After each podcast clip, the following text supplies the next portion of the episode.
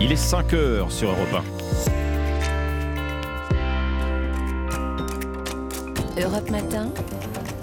Alexandre Lemaire et Amblin Roche. Après des semaines de tergiversation, cette fois ça y est, des chars lourds bientôt en route pour l'Ukraine. L'Allemagne et les États-Unis s'accordent pour envoyer des léopards et des Abrams à Kiev. Est-ce qu'ils vont marquer un tournant dans la guerre? Élément de réponse dans un instant. Les syndicats unis contre la réforme des retraites, oui, mais jusqu'à quand? S'ils espèrent tous une mobilisation massive mardi prochain, les radicaux veulent durcir le mouvement. Les réformistes sont à l'inverse plus réservés. Et puis le porte-avions Foch pourrait bien sombrer au fond de l'Atlantique sans port d'accueil. L'ancien fleuron de la marine française racheté par le Brésil fait des ronds sur l'eau. Le pays refuse de payer pour son démantèlement.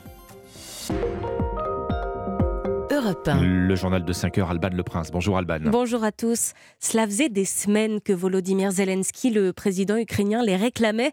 Et ça y est, les chars lourds euh, occidentaux arrivent. L'Allemagne a accepté hier de livrer des léopards de à Kiev et autorise aussi les pays qui en possèdent à le faire. Et dans la soirée, les États-Unis de Joe Biden ont emboîté le pas. Aujourd'hui, j'annonce que les États-Unis enverront 31 chars Abrams en Ukraine soit l'équivalent d'un bataillon ukrainien. Et tous ces chars Abrams, Léopard, ils brûleront, prévient le Kremlin, qui pourrait décider d'une contre-offensive fin février, début mars, pour la date anniversaire de l'invasion de l'Ukraine. Cela fera déjà un an. William Olinier, ces chars vont-ils vraiment faire la différence sur le champ de bataille? Eh bien d'abord, cela va permettre à l'armée ukrainienne de régénérer ses stocks. Elle est partie dans la guerre il y a près d'un an avec 2000 chars, certains de fabrication soviétique, donc anciens, mais depuis l'invasion russe, la moitié a été détruite. Kiev va donc retrouver une puissance de feu indéniable, d'autant que les chars occidentaux promis peuvent tirer pour certains d'entre eux jusqu'à 4 km de distance, contre 3 km pour les blindés russes.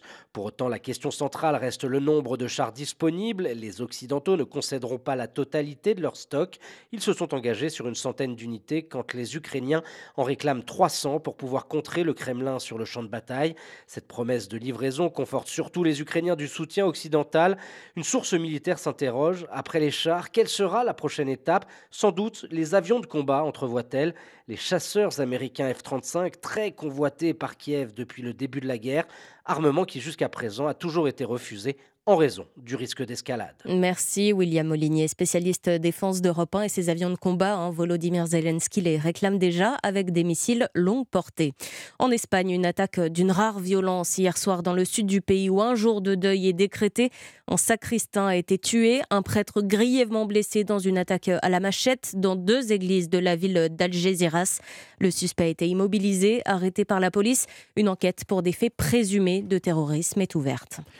La mobilisation contre la réforme des retraites ne faiblit pas. Après des marches au flambeau organisées à Marseille le 17 janvier et Rouen hier, c'est au tour de Paris aujourd'hui. Et côté grève, elles reprennent aussi aujourd'hui et demain dans les raffineries, les centrales électriques, les ports, les docks, mais aussi le 31 pour la deuxième journée de mobilisation partout en France.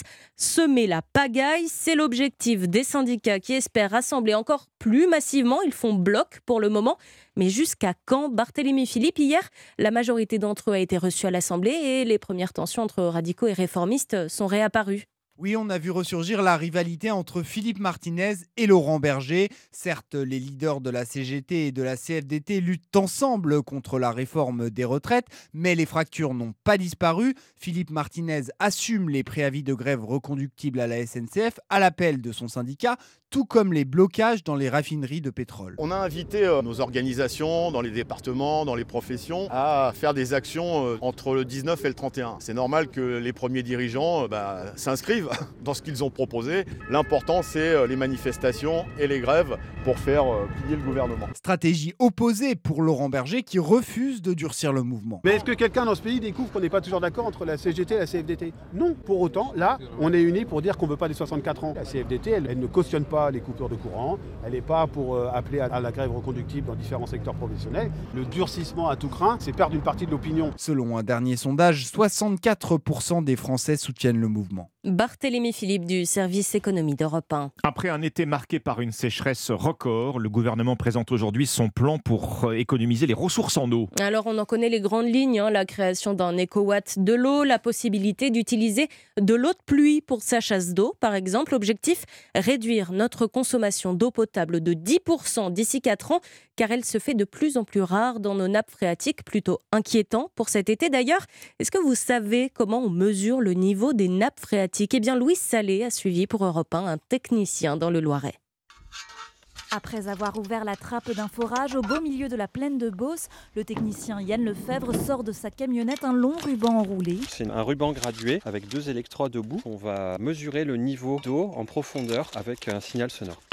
Voilà, donc là on est à 30 mètres 79. Il compare cette mesure manuelle avec celle automatique d'une sonde qui est posée en permanence juste à côté et qui détermine en temps réel le niveau de la nappe. Il rentre ensuite toutes ces données dans son ordinateur. Quand on regarde euh, l'historique des mesures euh, ces dernières années, on constate qu'on est relativement bas. Donc là on a des nappes effectivement qui se rechargent depuis les vacances de Noël, alors que normalement la recharge commence plutôt vers euh, octobre-novembre. Donc là les niveaux sont inquiétants, mais ça reste gérable La région est pourtant connue pour son sol calcaire perméable, mais depuis quelques années, le réchauffement climatique n'épargne aucun territoire.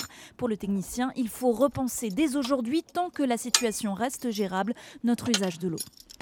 Et voilà, c'est terminé. Louis Salé et illustration hein, de ce manque d'eau. Ce matin, euh, une partie de l'Ain, du Lot et des Pyrénées-Orientales sont encore en alerte sécheresse. 5h06 sur Europe 1. Message reçu au Quai d'Orsay. Après le Mali, la France retirera ses troupes du Burkina Faso d'ici un mois. 400 forces spéciales françaises, la force Sabre, sont présentes dans le pays. Elles auront toutes quitté euh, le territoire fin février. Le matériel sera retiré d'ici fin avril. Les soldats qui pourraient être redéployés au Niger, qui accueille déjà 2000 Français. L'ancien porte-avions français, le Foch, va-t-il finir au fond de l'Atlantique? L'ex-fleuron de la Marine nationale, jumeau du Clémenceau jusqu'à la fin des années 90, erre en mer. Aujourd'hui, l'État brésilien qui l'a racheté et rebaptisé Sao Paulo cherche à s'en débarrasser. Le problème, Thibaut, c'est le coût de son démantèlement qui est euh, astronomique. Oui, et pourtant, il y a six mois, la Turquie avait prévu de démanteler ce porte-avions avant de changer d'avis à cause de l'amiante présente à bord.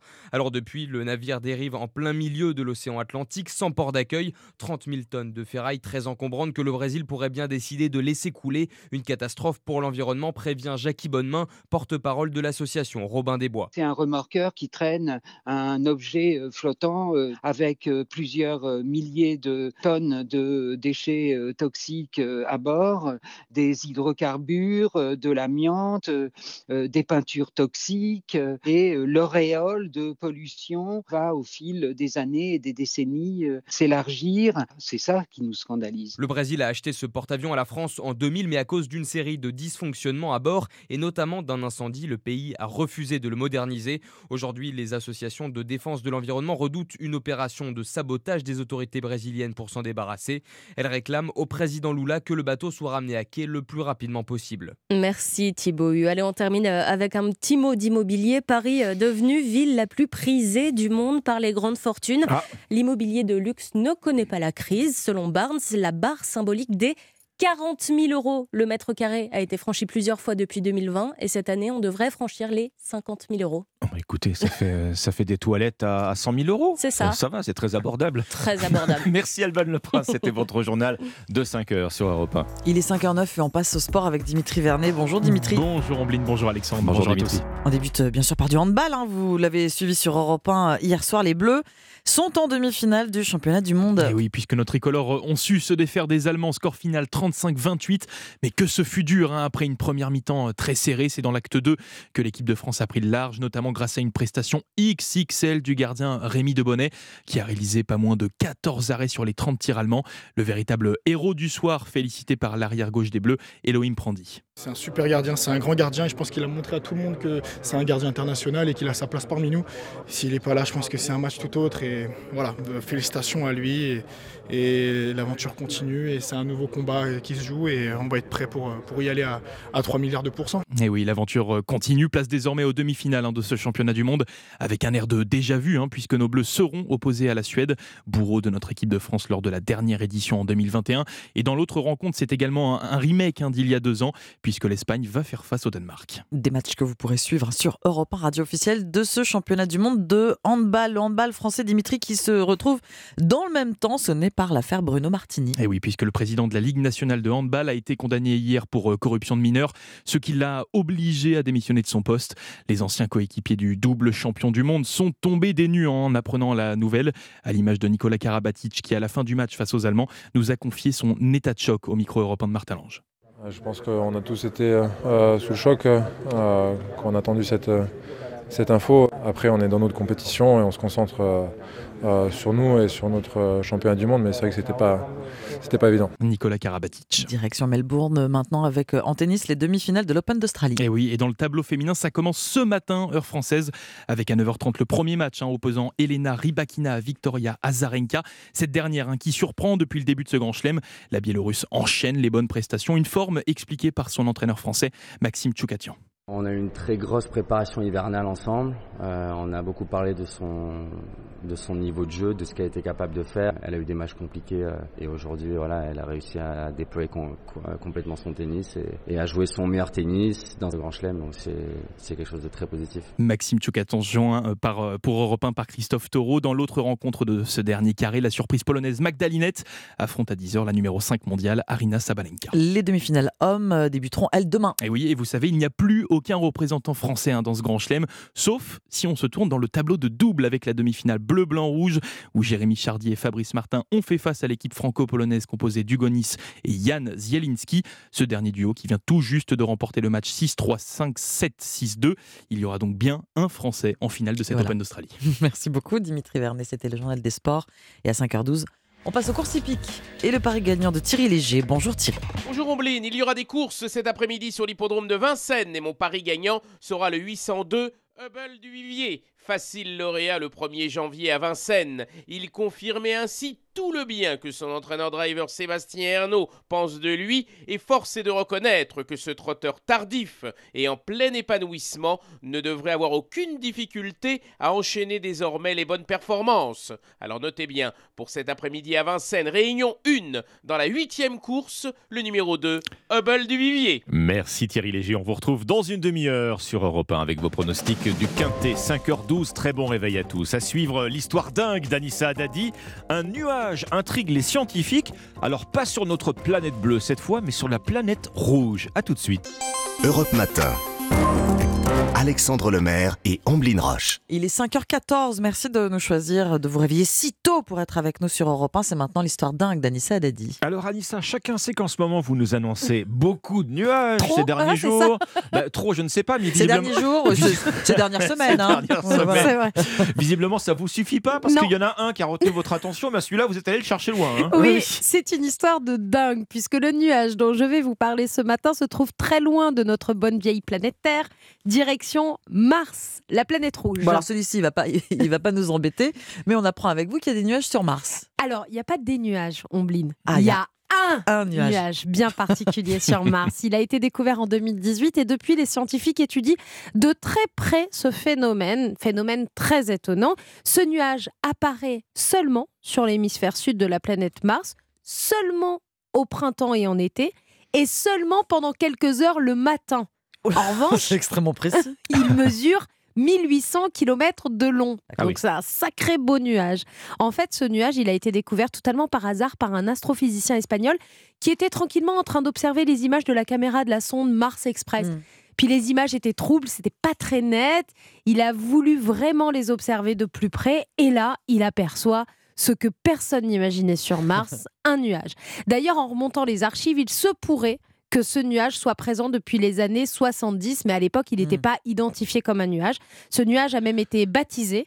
Il porte un nom, le nuage allongé de l'Arisa Mons, en, en référence au volcan du même nom, car le nuage se forme 45 km au-dessus du sommet du volcan martien. Voilà, il est 45 km au-dessus. Ah oui, alors c'est quoi ça C'est peut-être ça l'explication Parce qu'il n'y a pas d'atmosphère, je crois, sur Mars. Bah euh. non. Alors l'explication, écoutez, elle est un peu compliquée parce que dans un article très récent, les scientifiques en sont arrivés à la conclusion que ce nuage se forme grâce à des vents puissants qui poussent l'humidité en altitude, d'où le volcan. Mhm. Le froid se condense et du coup, ça forme un nuage.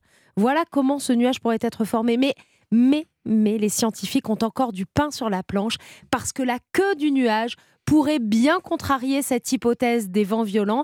Les chercheurs déclarent la queue du nuage est bien plus allongée dans les observations que dans notre modèle, ce qui remet en question notre compréhension des vents et de la microphysique. Ah, C'est encore très nébuleux. Voilà. Bah, bien sûr. Et, euh, et c'est un nuage très mystérieux. Les scientifiques sont à fond sur ce, sur ce dossier. Bon, un nuage présent depuis la fin des années 70. Je comprends mieux, c'est à ça que vous voulez nous préparer en fait. Oh, il, va falloir se montrer visiblement Voilà, très patient. 50 ans. Ah bah oui, je vous en reparle de On cette chronique 50 ans. dans, dans 25 ans. C'est ça, à peu près, on va se préparer. Et puis on parlera des, des queues et des corps de nos nuages, du coup. Bien euh, sûr, dans un quart dans d'heure. un quart Et d'heure. il y en a pas mal aujourd'hui. Super, merci Anissa. À tout à l'heure.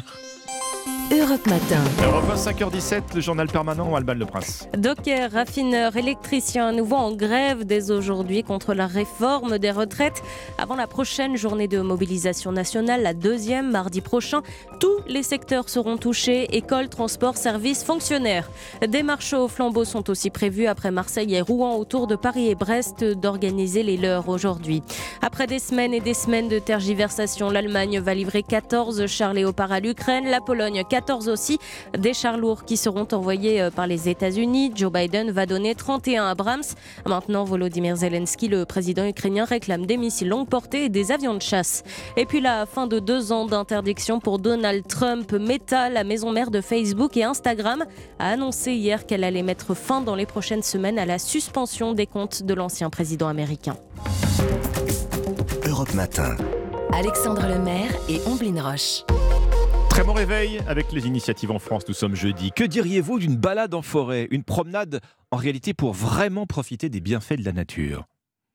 Bonjour Elsa Margot Delpech. Bonjour Ambeline. Merci d'être avec nous sur Europe 1. Vous êtes chargée de mission nature et santé au département de la Gironde, la Gironde, qui organise des bains de forêt gratuits. Alors pour que tout le monde comprenne bien de quoi on est en train de parler, est-ce que vous pouvez nous expliquer tout simplement ce que sont les bains de forêt? Bien sûr. Merci euh, de parler donc de sylvothérapie. C'est la traduction qui a été faite en France et ce terme est désormais un, un peu mieux connu et pratiqué dans de nombreux pays. Mais nous devons son origine au gouvernement japonais qui a dès les années 80 euh, incité sa population à pratiquer le Shinryu-ku, qui littéralement se traduit par prendre l'atmosphère de la forêt, à la fois pour leur bien-être physique, mental, mais aussi dans l'intention de réduire le stress qui touchait évidemment une large partie de la population, euh, parfois dramatiquement, notamment au niveau des travailleurs.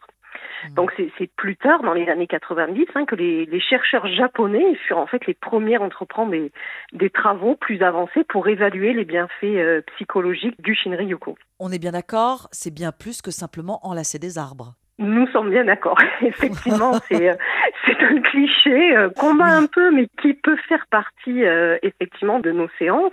Racontez-nous comment ça se déroule donc. On- C'est une immersion dans la forêt. Absolument. C'est avant tout une marche lente, ralentie, euh, souvent silencieuse, qui est véritablement euh, ancrée dans l'instant présent. Voilà. Et cette marche va être ponctuée de découvertes euh, sensorielles que l'on appelle des invitations, également de temps d'intériorité et des temps de partage. Donc ces marches sont conduites par des guides certifiés qui ont préalablement élaboré le parcours et choisi ces invitations. Cette pratique est basée sur euh, l'ouverture des cinq sens et qui va plonger les, les participants progressivement dans une relaxation euh, profonde qui consiste à capter l'atmosphère de la forêt afin d'en tirer tous les bénéfices sur l'ensemble des plans de, de la santé. Alors vous avez bien parlé de guides hein, qui accompagnent des petits groupes de, de personnes. Vous êtes vous-même guide, hein, Elsa Margot Delpech. Vous n'êtes pas thérapeute. Non, non, et vraiment j'insiste, la- forêt a des vertus thérapeutiques qui ont été euh, largement démontrées par la science ces dernières années. Nous, en tant que guides, nous ne sommes pas thérapeutes. Moi, j'ai souhaité effectivement aller au bout de la démarche et me former en tant que guide. Et c'est une joie immense aujourd'hui que de pouvoir accueillir lors de ces marches des Girondins, des, Girondines, mais aussi euh, des publics très très variés, y compris des patients. Mais mmh. nous, nous ne sommes pas thérapeutes, loin de là. Le domaine d'Austins, en pleine forêt des Landes girondines, est le premier site labellisé pour cette pratique, hein, la sylvothérapie, je vais le prononcer euh, en français. Comment obtenir cette euh, certification d'ailleurs? Alors, cette certification, c'est avant tout, j'ai envie de dire, une histoire de rencontre, mais aussi euh, l'ambition du département de la Gironde de s'engager dans une démarche novatrice, sensible, solidaire aussi et qui était vraiment soucieuse de rapprocher les Girondins de nos massifs forestiers, qui est vraiment une source infinie d'émerveillement et de mieux-être.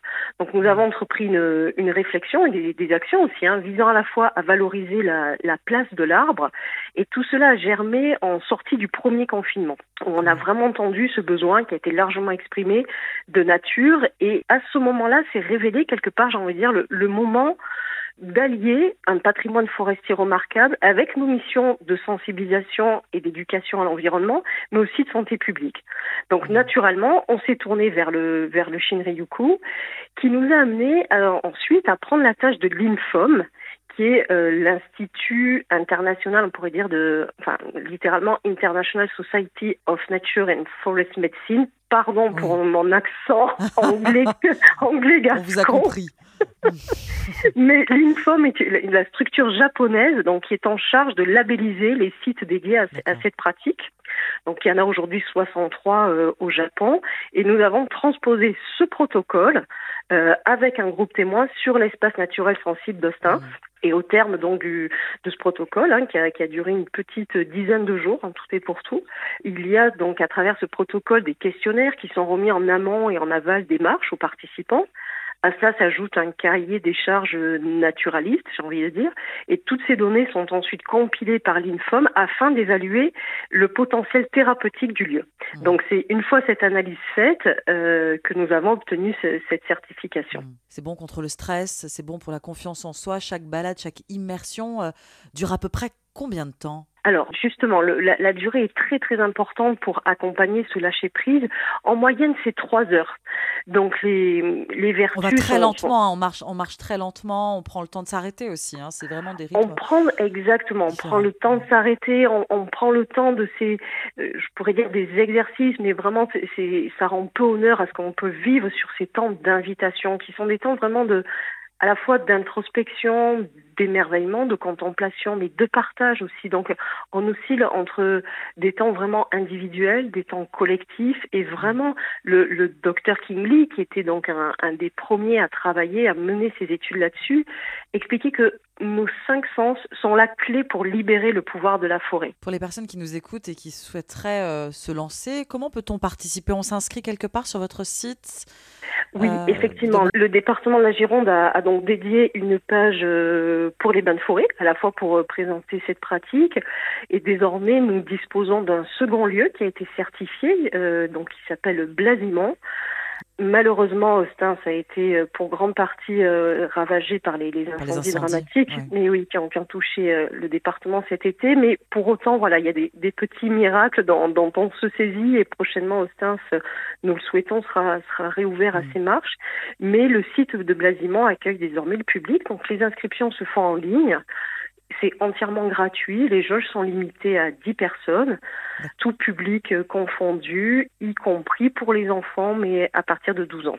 Merci beaucoup, Elsa Margot euh, Delpech. Je rappelle que vous êtes chargée de mission nature et santé au département de la Gironde. Vous êtes également guide de sylvothérapie. Je prononce encore le terme français. La Gironde qui organise donc des bains de forêt gratuits et sur le premier site français labellisé au domaine naturel d'Ostins, mais pas que. Vous venez de l'expliquer. Merci. Bonne journée. Un grand merci à vous. Au revoir. Europe Matin. Alexandre Lemaire et Amblin Roche. À la une, Doliprane, paracétamol, toujours aussi difficile à trouver dans les pharmacies. Rien n'a changé en ce début d'année. C'est même pire pour l'amoxicilline, l'antibiotique le plus prescrit. Des alternatives existent, mais sont-elles efficaces? Réponse en début de journal. Une majorité de Français toujours opposés à la réforme des retraites. Il y a ceux qui manifestent et ceux qui s'inquiètent pour l'avenir du régime. Les plans d'épargne retraite connaissent un succès foudroyant.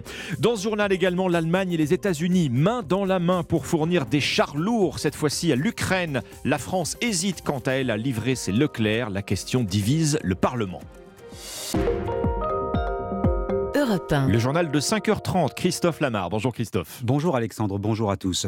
On pourrait appeler ça la chronique d'une pénurie en France, mais il y a des choses auxquelles on ne s'habitue pas. La difficulté de trouver certains médicaments en est une. Le paracétamol se fait rare d'une pharmacie à l'autre. C'est plus inquiétant pour l'amoxicilline, antibiotique prescrit dans les cas de bronchiolite. L'épidémie a vidé les stocks. Impossible de les reconstituer avant mars prochain. Les autorités sanitaires demandent donc aux médecins de trouver des solutions alternatives. La question, Yasmina tout, c'est de savoir si c'est efficace. Eh bien, pour soigner une otite ou une angine bactérienne, aujourd'hui, l'alternative principale, c'est l'augmentin.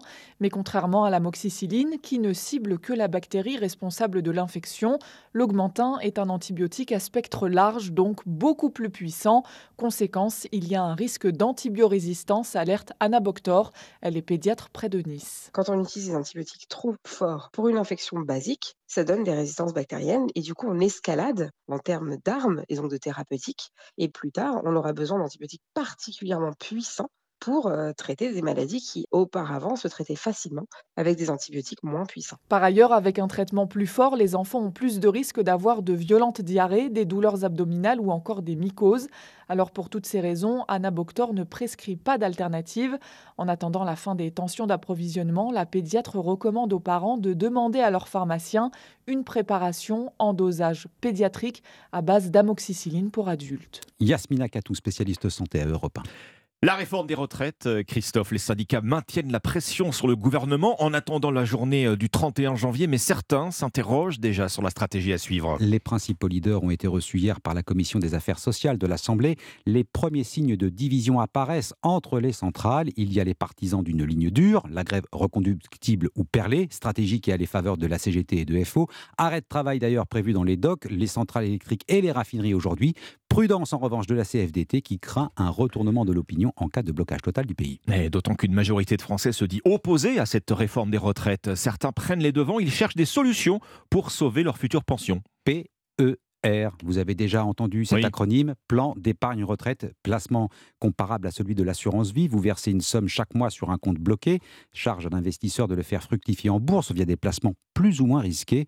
Une fois à la retraite, vous percevez la somme sous forme de capital ou de rente. Et eh bien depuis l'annonce de la réforme, les fonds d'investissement croulent sous la demande. Reportage Noah Moussa. Oui, bonjour Monsieur Seban. Oui, bonjour Monsieur Claire. J'aurais voulu avoir quelques détails supplémentaires sur le PER. Des appels comme celui-là, Manu Claire, gestionnaire de patrimoine chez Perlib, en reçoit de plus en plus. Depuis l'annonce de la réforme, ces chiffres sont impressionnants. J'ai vendu 4 fois plus de contrats que l'année dernière. Au moins 200 ou 300% d'augmentation par rapport à l'année dernière. La réforme des retraites a un impact, tout simplement parce que les gens savent que leurs revenus vont baisser à la retraite. Et c'est pour ça qu'en préparant euh, à travers un PER sa retraite, on s'assure d'avoir quand même un capital assez confortable euh, pour nos vieux jours. Un placement pour se constituer un complément de retraite qui a séduit Romain, 34 ans. Il a ouvert son PER il y a un an. Quand je me suis lancé dans le PER, j'ai décidé d'investir 10 000 euros par mois. Et depuis l'annonce des nouvelles réformes en prévision, j'ai doublé les versements, ce qui peut être très confortable pour euh, des projets de vie que j'aurai à ce moment-là. Et retenez que les versements sur le PER sont déductibles de l'impôt sur le revenu. Reportage Noah Moussa du service économie d'Europe 1. Le trafic doit reprendre normalement ce matin gare de l'Est à Paris. La SNCF assure que les travaux de remise en état des câbles détruits par l'incendie sont allés plus vite que prévu. L'enquête continue. Les policiers affirment ne privilégier aucune piste. La compagnie, la compagnie maintient l'hypothèse du sabotage et les voyageurs seront indemnisés. Après l'Allemagne, après les États-Unis, la France va-t-elle livrer à son tour des chars lourds à l'Ukraine? L'exécutif réfléchit, mais la question divise l'Assemblée nationale. La Première ministre l'a redit hier devant le Sénat. Paris réfléchit et étudie la possibilité d'envoyer ce fleuron de l'armée de terre. On parle d'un escadron de 14 blindés. Décision inefficace pour le député républicain et spécialiste des questions de défense, Jean-Louis Thierriot. 14 chars, ça n'est pas un game changer, ça ne change pas la donne. Euh, là, si aujourd'hui on a effectivement la communauté léopard euh, qui livrent. Euh, visiblement, on parle aujourd'hui d'une centaine de chars, tout pays mis bout à bout. Ça peut vraiment être militairement efficace. 14 SAR, ce sont beaucoup de complications sans forcément être un véritable apport pour l'armée ukrainienne. Donc je pense qu'aujourd'hui, on peut être très utile ailleurs et que c'est pas forcément sur le segment char lourd que la France doit aller. Jean-Louis Thierriot, député Les Républicains, au micro d'Alexis de la Fontaine. Côté russe, on réagit fortement à la décision conjointe de l'Allemagne et des États-Unis de livrer des chars. Décision extrêmement dangereuse qui va amener le conflit vers une nouvelle confrontation, estime l'ambassadeur russe à Berlin. Et après le débat sur la fourniture de chars, Alexandre, un autre est sur le point de s'ouvrir. L'Ukraine réclame désormais des missiles longue portée et des avions de chasse aux Occidentaux. ce serait encore une autre étape. L'Espagne sous le choc, Christophe, après l'attaque à la machette contre deux hommes d'église dans le sud du pays. Bilan un mort et un blessé. Le parquet ouvre une enquête et soupçonne un acte terroriste, ce que ne confirme pas le ministère de l'Intérieur espagnol. L'assaillant a été interpellé, placé en garde à vue. Selon la presse espagnole, il serait originaire d'un pays du Maghreb et se trouvait en situation irrégulière. Que sait-on exactement de cette attaque qui s'est produite à Algeciras? Le récit d'Alexandra Gégi. Eh bien, ce sont deux attaques qui ont eu lieu hier soir entre 19h30 et 20h. Dans une première église, un homme aurait eu une altercation avec le curé. Il l'aurait blessé d'un coup de machette. Ce même homme s'est ensuite rendu dans une deuxième église, située à seulement quelques minutes à pied. Il y aurait cette fois tué le sacristain. L'assaillant aurait aussi dégradé des objets et des images dans ces deux églises d'Algeciras, une ville située à l'extrême sud de l'Espagne, hein, près de Cadiz. L'homme était vêtu d'une djellaba et aurait crié Allah, selon des témoignages rapporté par plusieurs médias espagnols. Le suspect a été arrêté et placé en garde à vue. La police tente désormais de savoir s'il s'agit d'une attaque terroriste, mais aucune hypothèse n'est pour le moment écartée. Alexandra Gégi. En Allemagne, deux personnes ont été tuées, sept autres blessées dans une attaque au couteau. L'agression s'est produite cette fois dans un train régional. L'assaillant a été interpellé. Aucune piste privilégiée par les policiers pour l'heure. Petite révolution dans le monde du tatouage. Le vert et le bleu sont interdits depuis le 1er janvier. Deux encres très utilisées par les tatoueurs. Problème, l'Union européenne estime qu'elles représentent un risque sanitaire du fait de leur toxicité. Deux couleurs majeures pour les professionnels qui doivent donc changer de méthode s'ils sont un peu désorientés. Reportage dans un salon du 4e arrondissement à Paris, Delphine Schiltz. Une demi-manchette sur un avant-bras droit avec une grue, chrysanthème, feuille d'érable on sera pas mal. Un tatouage en noir et blanc, plutôt tendance étant donné la pénurie de couleurs dans les salons, car les fournisseurs n'ont pas eu le temps de s'adapter aux nouvelles normes européennes. TAC est tatoueur depuis 5 ans. Là, oui, ça nous met des bâtons dans les roues. Avec des clients qui souhaitent par exemple du vert ou du bleu, le problème c'est que bah, on peut pas leur fournir. Je me suis orienté aussi à faire de la gravure parce que la gravure nécessite pas de couleur. Ces encres sont 3 à 4 fois plus chères que les anciennes pour un rendu incertain. Résultat, beaucoup de tatoueurs utilisent toujours leurs anciens flacons. Karine Grenouille, porte-parole du syndicat national des artistes tatoueurs. On est très inquiet en fait sur les mois et années à venir euh, par rapport à cette réglementation. Si les tatoueurs ne peuvent plus travailler avec des produits conformes, ils vont petit à petit être poussés vers la clandestinité et il n'y aura plus du tout euh, de, de, cadre pour les encres, pour le suivi, les, des complications, etc. Le syndicat veut négocier un report de l'interdiction auprès de la Commission européenne. Une rencontre est prévue demain. Reportage Delphine Schiltz. La France en demi-finale du mondial de handball. Victoire difficile des Bleus hier soir face à l'Allemagne, 35 à 28. Les champions olympiques affronteront la Suède demain. Et Europe radio officiel du championnat du monde de handball, évidemment. Merci Christophe Lamar, 5h39. Bienvenue si vous nous rejoignez sur Europe 1. Voici les pronostics du Quintet. Bonjour Thierry Léger. Bonjour Alexandre. Retour à Vincennes pour ce Quintet, une course au trot attelé qui réunira 16 chevaux âgés de 7 et 8 ans sur la distance de 2850 mètres. Et je n'ai pas hésité à placer en tête de mon pronostic Gendréen, le numéro 5, irréprochable depuis de nombreux mois, 9 victoires lors de ses 12 dernières tentatives et il peut être considéré ici comme une certitude à l'arrivée. On lui opposera les numéros 9 Gali du Goutier et 8 Gold inséparables car ils viennent tous les deux de se classer tout près l'un de l'autre aux deux premières places. D'une épreuve similaire le 8 janvier à Vincennes sur le parcours qui nous intéresse avec fanfaronneur le numéro 15 idéalement engagé et préparé de longue date en vue de cet objectif. Enfin les numéros 12 Geisha Speed, 3 Galago du Cadran, 13 Grid Tigresse et 14 Gaélique du Rocher compléteront ma sélection. Mon pronostic 5, 9, 8, 15, 12, 3, 13 et 14. Et tous ces pronostics sont à retrouver sur europe1.fr, bien sûr. Merci Thierry Léger. Cet adversaire, c'est le monde de la finance. Colonna n'était pas armé, il n'a pas opposé de résistance. C'est bien elle qui a écrit Omar m'a tué. Voici les Rolling Stones. Le Festival international de la bande dessinée d'Angoulême, dans le jour où un rendez-vous incontournable, sa 50e édition commence aujourd'hui. Bonjour Elam Medjahed. Bonjour Alexandre, bonjour Ombline et bonjour à tous. On ouvre avec vous les précieuses archives d'Europe 1, hein. un demi-siècle d'existence du Festival d'Angoulême. Autrement dit, tous les grands noms de la bande dessinée euh, se sont succédés au fil des ans sur notre antenne. Et oui, à commencer par Hergé, le père de Tintin, européen, le dessinateur raconte la création de son personnage. Le dessin de Tintin avec sa houppette, pourquoi ce dessin-là? Il faut vous dire que je suis paresseux. Quant à faire un personnage, je me suis dit, faisons-le très simple et faisons un cercle. Alors la houppe est venue par après, mon Dieu, pour le, pour le caractériser un petit peu, voilà. Un journaliste belge à Houppette qui côtoie un petit Gaulois moustachu, survitaminé et casqué, et astériste, et aussi un héros majeur du festival d'Angoulême. Son scénariste René Goscinny revient sur Europe 1 sur le choix de ce nom. Vos personnages, Astérix, Obélix, euh, Assurance Tourix, tous ces noms se terminent à Nix. Là encore, euh, c'est un gag. Oh bah oui, vous savez, quand nous avons pensé à faire des Gaulois, nous avons bien sûr pensé à Vercingétorix. René Goscinny, la plume de nombreuses bandes dessinées, un célèbre, hein, en particulier Lucky Luke. Oui, l'homme qui tire plus vite que son ombre, une formule entrée dans le langage courant. À la disparition de René Goscinny, il y a 46 ans, le dessinateur Maurice lui rend hommage sur Europe 1. Je crois qu'au point de vue scénariste de bande dessinée, je n'en connais pas de meilleur.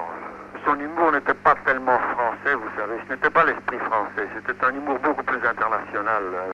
Angoulême, capitale de l'humour et de l'imaginaire depuis un demi-siècle, des petits lutins bleus s'y sentent comme à la maison. Vlapeyo, le créateur des Schtroumpfs, invité européen de Michel Rucker.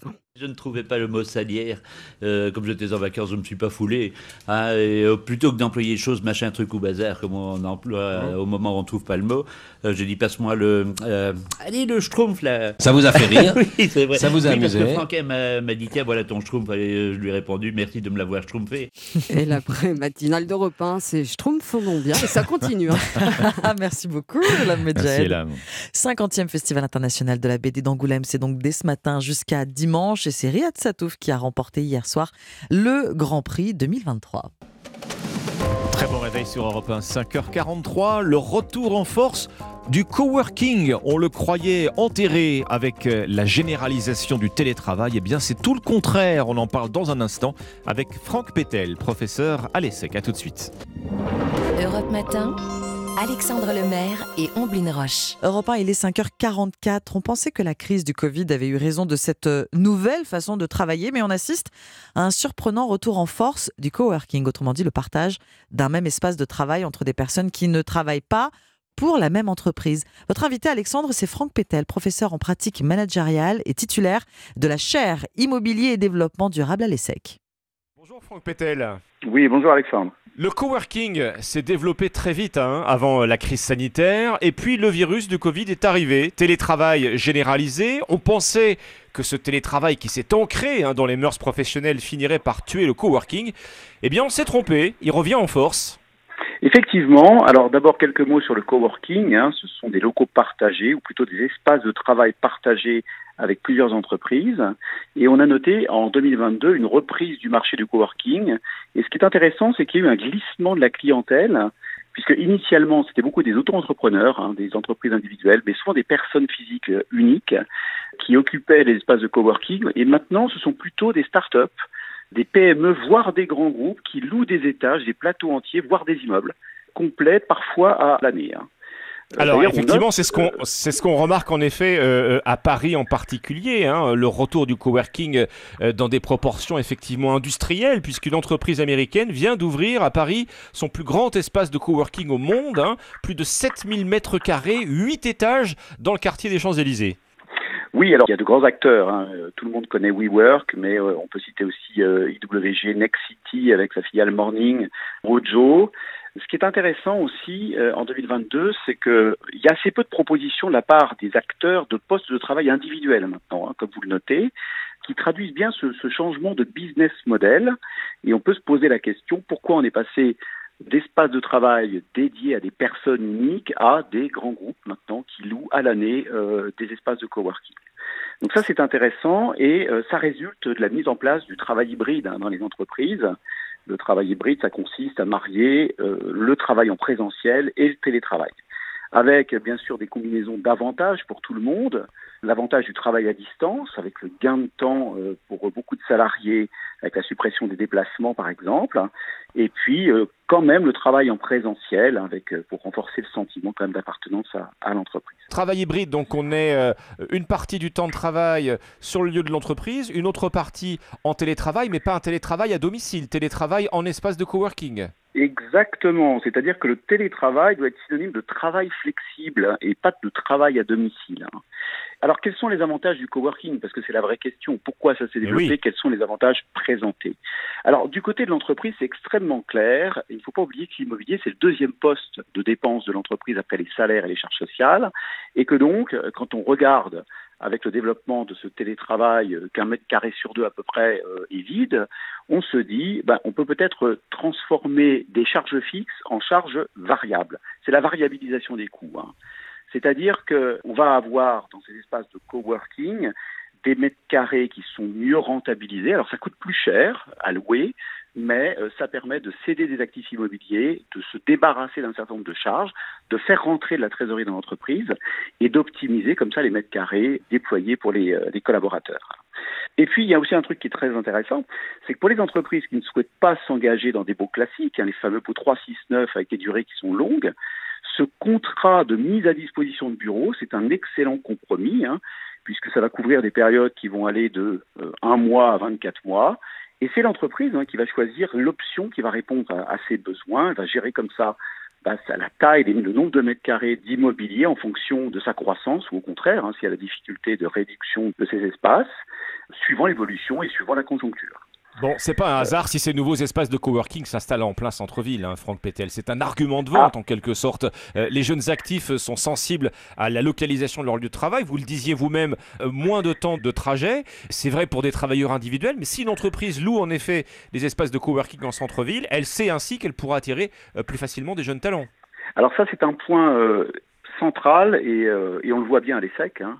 ça, c'est quelque chose qui est tout à fait visible c'est un vrai challenge de recruter des nouveaux talents qui sont très courtisés et qui sont très sensibles à la localisation de leur poste de travail. Hein.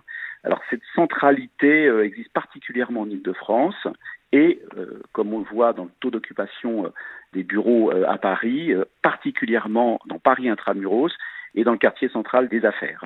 C'est vrai aussi maintenant dans des métropoles régionales. Et puis il y a un deuxième point qui est très important pour séduire ces jeunes, c'est l'offre de services. Nous avions l'occasion de, discuter ensemble du co-living, mais il y a vraiment une, concentration. Euh, on se focus maintenant sur cet aspect modèle hôtelier. N'oublions pas que le coworking maîtrise très très bien les codes de l'hôtellerie. Hein, comme on l'a pu l'évoquer aussi pour le co-living, par exemple. Hein. Donc, vous avez des offres euh, comme la restauration, euh, des salles de sport, la conciergerie qui, qui se développent, que ça soit dans les sièges sociaux dans Paris intramuros en particulier, mais que ça soit dans le co-living et dans le coworking également. Bon, on assiste donc à une diversification de l'offre de coworking, hein, de grands espaces comme on vient de le décrire. On voit aussi fleurir des cafés coworking, euh, le wifi marche bien, puis ça remonte le moral. Et puis dans les grandes villes et en particulier à Paris, on voit aussi arriver du haut de gamme, hein, des bureaux qui s'installent dans des lieux euh, exceptionnels, un hein, décor euh, hyper travaillé, vue imprenable, Franck Pétel. Exactement, exactement. Euh, ça fait partie de l'attractivité, hein, l'hypercentralité, et puis euh, n'oublions pas tous les attributs euh, en dehors du, bâtiment lui-même, hein, c'est-à-dire les, les, transports et puis la qualité du quartier, hein, la qualité de l'offre proposée donc à, à, ces coworkers. En ce qui concerne les cafés, alors c'est quelque chose que je trouve de plus marginal, euh, qui ont beaucoup souffert pendant la crise du Covid. Hein. Euh, ça, ça, partait du principe qu'on allait dans un café avec son ordinateur dans le passé pour, pour travailler un petit peu et on s'est dit tiens pourquoi pas transformer ces, ces espaces mmh. en, en espaces de coworking. Il y a eu pas mal de difficultés, certains ont disparu. Euh, ça reste quand même quelque chose de tout à fait marginal. Alors le coworking euh, on est promis à un, un croissance assez importante. Ça représente pour l'instant euh, quelque chose d'assez marginal. Hein. C'est peut-être 2-3% de, l'offre de bureau, mais on parle à un moment de 20, 25, voire 30% euh, à horizon 2030 pour le coworking. Donc encore une, une, grosse marge de progression en effet. Le retour en force du coworking après la crise sanitaire. Merci Franck Pétel. Je rappelle que vous êtes professeur en pratique managériale, titulaire de la chaire immobilier et développement durable à l'ESSEC. Merci à vous. Merci beaucoup Alexandre et bonne journée à vous. Europe Matin. À 5h51 sur Europe 1, les titres de l'actualité de ce jeudi 26 janvier, Alban Le Prince. Et après des semaines de suspense, l'Allemagne et les États-Unis ont annoncé hier l'envoi de chars lourds en Ukraine. Kiev réclame désormais des avions de combat et des missiles longue portée. Jamais la France n'a reçu autant de demandes d'asile que l'année dernière, avec plus de 154 000 dossiers déposés selon les chiffres de l'Office de l'Union européenne Eurostat dévoilés ce matin, ce qui fait de la France la deuxième porte d'entrée dans l'Union européenne après l'Allemagne. Une attaque d'une rare violence en Espagne. Hier soir, un sacristain a été tué, un prêtre grièvement blessé dans une attaque à la machette dans la ville d'Algeciras. Le suspect a été arrêté. Une enquête pour fait présumé de terrorisme est ouverte. Et puis, quand le téléphone sonne dans le vide ou que l'utilisation d'Internet est compliquée, les services publics français aux abonnés absents, selon une enquête de 60 millions de consommateurs ce matin, dans 72% des cas, personne ne répond à l'assurance maladie, 54% pour la CAF. Europe Matin. Très bon début de matinée avec Europe 1. À 5h52, vous retrouvez votre prescription culture. Prescription exposition. On visitera la bibliothèque de Serge Gainsbourg avec euh, Marie Giquel qui va nous rejoindre. Mais d'abord, le livre de Nicolas Caro. Bonjour. Bonjour Ombline, bonjour Alexandre. Alors Nicolas, vous nous dites ce matin que vous avez décidé de faire une pause, c'est-à-dire Mais non, mais parce que l'actualité, la politique, les relations internationales, c'est très intéressant. D'accord, mais bon, si on s'arrêtait un peu, Hmm. si on partait à la pêche plutôt, mais pas une pêche au gros ou en raclant les fonds, non, à la pêche la plus poétique et la plus belle et la plus calme aussi, la pêche à la mouche. Et pour ça, il suffit de suivre le guide de pêche. Les éditions Gallmeister publient un nouveau livre de John Girach, le maître du genre. On lui doit déjà des livres comme Même les truites ont du l'âme ou le cultissime Sexe, mort et pêche à la mouche. Il est de retour avec Debout dans la rivière. Dans lequel il parle, j'imagine, de pêche à la mouche. On ne peut rien vous cacher. Ça se lit comme un recueil de nouvelles. Ce sont des courts récits. Parfois, une vieille connaissance qu'il croise dans la rue lui révèle l'existence d'un étang incroyable. Parfois, c'est une virée au Canada, dans une rivière, bien sûr, mais avec la peur de voir débarquer un grizzly. Des histoires de types qui plaquent tout pour aller pêcher la truite définitivement. C'est toujours raconté avec beaucoup d'humour et surtout avec un langage particulier. Les poissons, ce sont des black bass, c'est-à-dire des perches truites. On en trouve chez nous aussi dans l'Allier notamment. Des bluegill, des crapets harlequins, des greengill, des perches soleil, des crapets de roche, les ombles. Il y a le nom des mouches aussi, des appâts, des adams, des blue winged, des green drake. Green Drake, c'est déjà de la poésie, hein, Nicolas. Oui, d'ailleurs, une légende dit que tous les pêcheurs à la mouche sont des poètes ou l'inverse, et John Girach note qu'il est probablement plus aisé de se montrer philosophe lorsque l'on prend effectivement un poisson de temps à autre. C'est un livre apaisant, méditatif, pour une raison en particulier. Au milieu d'une rivière, on arrête de parler. Comme dans ce passage du livre, je cite, La plus grande partie de l'après-midi, nous nous étions cantonnés aux commentaires d'une ou deux syllabes. D'accord, bien, oups, merde. Voilà. Si vous voulez mon avis, je pense que si tout le monde pêchait à la mouche, la planète se porterait beaucoup mieux. Au milieu d'une rivière, on arrête de parler. Voilà, debout dans la rivière, c'est chez Gallmeister. Merci Nicolas. Je rappelle qu'on vous retrouve tous les dimanches sur Europe 1 dans la Voix et Livre entre 14h et 15h. Une exposition à présent. Bonjour Marie Giquel. Bonjour Ombline et Alexandre. Bonjour Marie. Alors voilà sans doute euh, une expo qui va plaire à Nicolas Caro, hein, puisqu'elle est consacrée à une bibliothèque et pas n'importe laquelle. D'ailleurs, euh, celle de Serge Gainsbourg, alors très influencé par la littérature euh, du 19e, hein, notamment euh, Benjamin Constant, Oscar Wilde, Rimbaud. Gainsbourg, le mot exact, c'est à voir à la bibliothèque du Centre Pompidou, Marie. Oui, un petit bijou que cette exposition, assez courte, mais on sent qu'il y a un vrai travail de recherche derrière. Et la présentation d'objets précieux comme les mythiques répétos blanches ou la machine à écrire de Serge Gainsbourg. Alors vous avez parlé, Alexandre, des classiques, mais dans sa bibliothèque, Gainsbourg possédait des ouvrages plus insolites comme l'horoscope de l'année, un livre sur les seins, les seins S-E-I-N-S, S-E-I-N-S. Les poitrines. La compliqué le matin, exactement. compliqué. Ou des bandes dessinées Peanuts avec Charlie Ah oui. Brown et Snoopy. Je distribue les swings et les uppercuts. Ça fait, ça fait, et ça fait. Ou bien, ou parfois même. L'exposition met aussi en avant le rapport compulsif qu'entretenait Gainsbourg au papier. Il collectionnait les dédicaces ou les autographes de personnalités comme Mohamed Ali, Pierre Bérégovoy ou Clint Eastwood. Ah oui, l'autographe de Clint Eastwood. Alors le parcours, Marie analyse aussi la méthode d'écriture de Gainsbourg précise, hein, Mm. grâce notamment au manuscrit de l'artiste. Oui, 550 chansons construites autour d'un mot, de sa sonorité, de sa beauté ou de son étrangeté, selon l'une des commissaires de l'exposition, Caroline Reynaud. La technique d'écriture de Gainsbourg, elle est assez connue. Le texte, en règle générale, vient avant la musique. Il commence toujours par le titre de la chanson. Donc, il cherche justement le titre, on va dire le mot qui claque, la, chanson, voilà, le titre accrocheur. Et à partir de la recherche de rimes rares, c'est quand même quelqu'un qui a travaillé des rimes en hic, en hoc, en ex. Sous aucun prétexte, je ne veux devant toi surexposer mes yeux. Derrière un Kleenex, je saurais mieux comment te dire adieu. Alors, un document m'a particulièrement amusé, la liste d'idées de titres de chansons comme Charlotte à croquer, Picasso, Picabia ou Alice, hélas. Je sens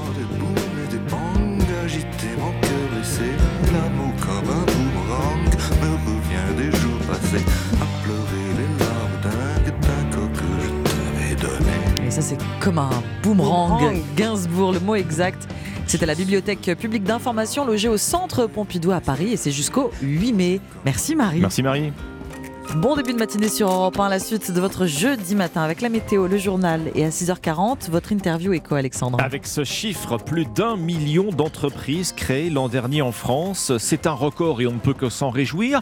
Au-delà du record, que veut-il dire ce chiffre? Est-ce que c'est une promesse de relance économique, une promesse de création d'emplois? Je ferai réagir Christopher Dembick, économiste pour Saxo Bank. Il sera avec nous à 6h40 sur Europe 1. À 6h10, les trois articles du pressing. Et à 6h20, votre partition. Après. Anki Château, Elton John est de retour en France dans les studios d'Hérouville pour enregistrer le disque Don't Shoot Me, I'm Only the Piano Player.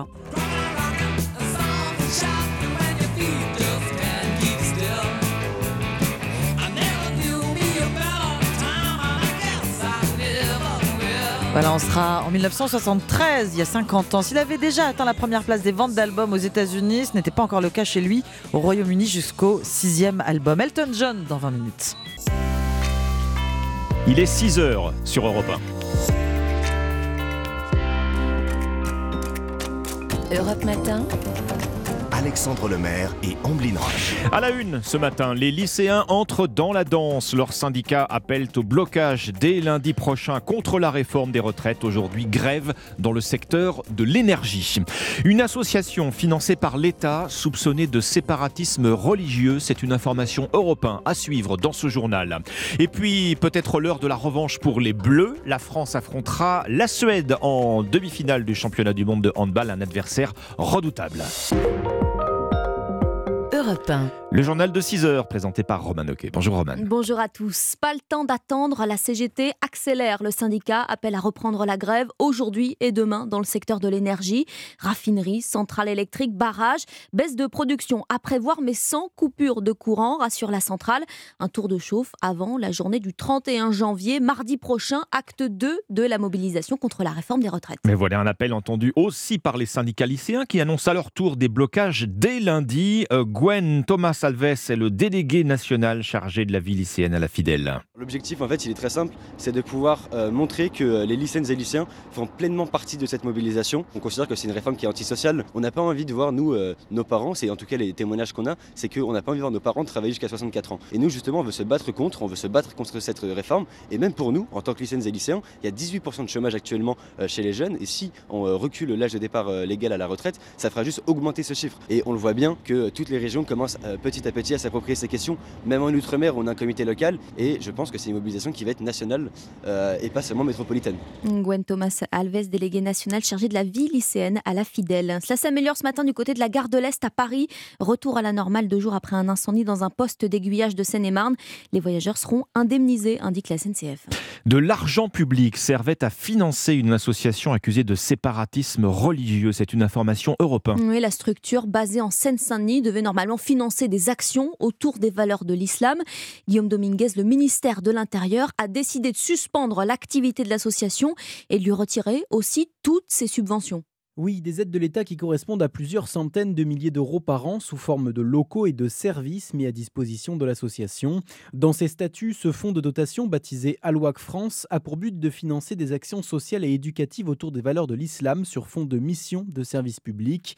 Mais une enquête de la préfecture de Seine-Saint-Denis révèle plusieurs activités dissimulées. Selon les informations qu'Europe 1 a pu recueillir, il semblerait que l'association ait utilisé l'étiquette de financement de projets pour verser des fonds à des lieux de culte. Plusieurs appels appel aux dons aurait également été réalisé sans l'accord direct des autorités et sans préciser le but de ces levées de fonds. Enfin, l'analyse des comptes de l'association révèle qu'une petite partie des ressources financières servent en réalité à la réalisation d'activités d'intérêt général. Pour toutes ces raisons, le préfet de Seine-Saint-Denis a donc suspendu l'activité du fonds de dotation et a retiré les subventions de l'État pour une durée d'au moins six mois. Information Europe 1 de Guillaume Dominguez. La France, face à un afflux inédit de demandes d'asile, nous sommes la deuxième porte d'entrée en Europe. Oui, plus de 154 000 dossiers déposés l'année dernière, c'est plus 16,5% par rapport à 2021. Surtout des Afghans, des Bengalais, des Turcs. 6 demandes sur 10 sont rejetées. Et c'est l'Allemagne qui est le pays qui reçoit le plus de demandes en Europe. L'Allemagne qui a annoncé hier l'envoi de 14 chars Léopard 2 à l'Ukraine. C'est peut-être un tournant dans la guerre. Le président ukrainien Volodymyr Zelensky salue une étape importante dans la victoire finale. Et cette promesse de Berlin a aussi rassuré les États-Unis. Revirement du président américain. Joe Biden a pris la parole en fin de journée. Aujourd'hui, j'annonce que les États-Unis enverront 31 chars Abrams en Ukraine, soit l'équivalent d'un bataillon ukrainien. Nous avons pris cette décision car elle va renforcer la capacité de l'Ukraine à défendre son territoire et à atteindre ses objectifs stratégiques. Il ne s'agit pas d'une menace offensive contre la Russie. Si les troupes russes retournaient dans leur pays, là où elles doivent être, cette guerre serait déjà terminée aujourd'hui. Le président américain Joe Biden, des chars qui ne seront pas déployés avant la fin de l'hiver, le temps de former les équipages. Le président ukrainien réclame désormais des missiles de longue portée et des avions de combat. Europe 1, 6h04, un mois et demi sans eau potable, la galère des 440 élèves d'un collège de Villejuif en région parisienne. Oui, des problèmes de plomberie qui s'éternisent depuis, depuis décembre dernier, c'est-à-dire pas de carafe d'eau à la cantine et surtout plus de toilettes. En tout cas, jusqu'à hier, le département vient de lancer les travaux. Le reportage de Simon Bourtambourg pour Europe 1. Pendant 47 jours, voici ce que les élèves ont dû subir, se contenter de toilettes sèches installées dans la cour de récréation. C'est froid parce que c'est dehors, genre il y a que des portes en plastique qui nous protègent, c'est souvent mouillé. Parfois bah, j'ai hyper envie d'aller aux toilettes, ça me déconcentre, je peux pas travailler. Je vais jamais aux toilettes à l'école, j'aime pas. On peut pas se laver les mains. Certains parents comme Séverine sont même allés jusqu'à envisager de changer leurs enfants d'école. Quand je vois les conditions qui se dégradent, oui, ça devient compliqué, on se pose la question de changer de son enfant d'établissement. Sauf que ce mercredi, les premiers articles paraissent dans la presse et alors que nous sommes en reportage devant l'école, une professeure nous appelle. En ouvrant mon, compte Pronote, je viens de voir un message de notre chef d'établissement qui nous a indiqué que les sanitaires des élèves ont été rouverts. Je pense que le fait que des journalistes se soient emparés de la question nous a aidé beaucoup. Mais le département du Val-de-Marne nous assure qu'il s'agit d'une coïncidence et que les travaux étaient prévus ce jour-là. Les toilettes sont réparées, mais les élèves n'ont toujours pas accès à l'eau potable. Le reportage de Simon Bourtambourg. Du sport et une victoire douloureuse pour les Bleus sur les parquets du championnat du monde de handball.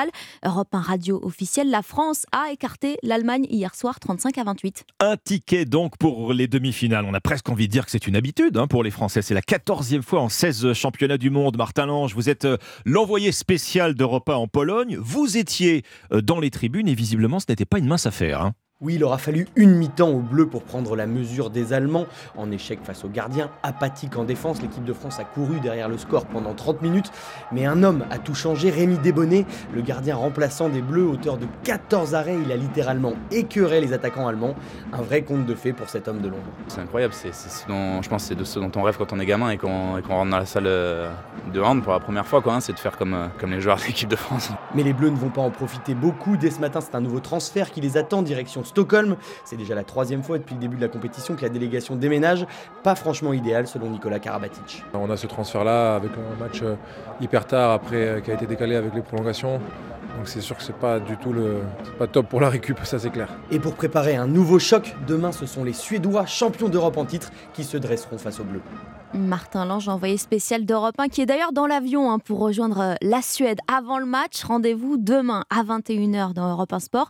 Une rencontre qui aura euh, un parfum de revanche, on le disait, puisque lors des deux derniers matchs, la Suède a toujours envoyé la France à la maison. L'équipe de France, par ailleurs, secouée par la démission du président de la Ligue nationale de handball. Oui, Bruno Martini a annoncé son départ en fin d'après-midi, juste après sa condamnation à un an de prison avec sursis, une peine pour corruption de mineurs et enregistrement d'images pédopornographiques. Nicolas Karabatic est le capitaine des Bleus. Euh, Je pense qu'on a tous été euh, sous le choc euh, quand on a entendu cette, euh, cette info. Après, on est dans notre compétition et on se concentre euh, euh, sur nous et sur notre euh, championnat du monde, mais c'est vrai que c'était pas, c'était pas évident. Une réaction de Nicolas Karabatic qui mène euh, l'équipe de France de handball après la condamnation de Bruno Martini, ancien président de la Ligue nationale de handball. C'était le journal des sports avec Winamax. Les jeux d'argent et de hasard peuvent être dangereux. Perte d'argent, conflits familiaux, addiction. Retrouvez nos conseils sur joueurs-info-service.fr et au 09 74 75 13 13. Appel non surtaxé. C'était le journal de 6h sur Europe 1. Merci Roman, ok. Il est 6h08, vous restez avec nous dans un instant le pressing. Les premières informations de la journée avec Alexandre Lemaire et Omblin Roche sur Europe 1. 6h10 sur Europe 1, vous vous réveillez tout juste, peut-être, ou vous êtes euh, déjà au travail. Bon courage, on est avec vous, c'est l'heure du pressing. Oui, Dimitri Vernet est euh, avec nous autour de cette table pour éplucher la presse euh, du matin. Mais on va commencer par vous, Alexandre. Qu'avez-vous repéré aujourd'hui? Pour 15 000 balles, t'as plus rien. Pour 15 000 balles, t'as plus rien. t'as plus rien. La une du Parisien aujourd'hui en France m'a bien accroché l'œil ce matin. Alors, quelle est donc cette barre des 15 000 euros? Eh bien, c'est un peu moins déjà qu'un SMIC net annuel. Et c'est aussi quasiment le ticket d'entrée pour se payer une voiture neuve. Alors, le quotidien a fait le tour des offres disponibles. Le constat est clair et net. Si le prix de l'essence a augmenté, eh bien, celui des voitures aussi. De fait, le Parisien n'a trouvé que 5 modèles sous cette barre euh, des 15 000 euros. Quelle est donc la voiture la plus accessible? Une voiture neuve, hein neuve euh, C'est la Ah bah, on est dans les- dans les. Dacia, là. La Dacia, Dacia. oui, Dacia, Alors, ouais. un modèle de Dacia, c'est la Sandero. La Sandero, d'accord. 11 500 euros, version de base, hein, sans aucune Oui, option. bien sûr. Euh, vient ensuite la Fiat Panda, là, pareil, Ah euh, 12 300 euros pour une version essence, euh, boîte manuelle, euh, euh, zéro option.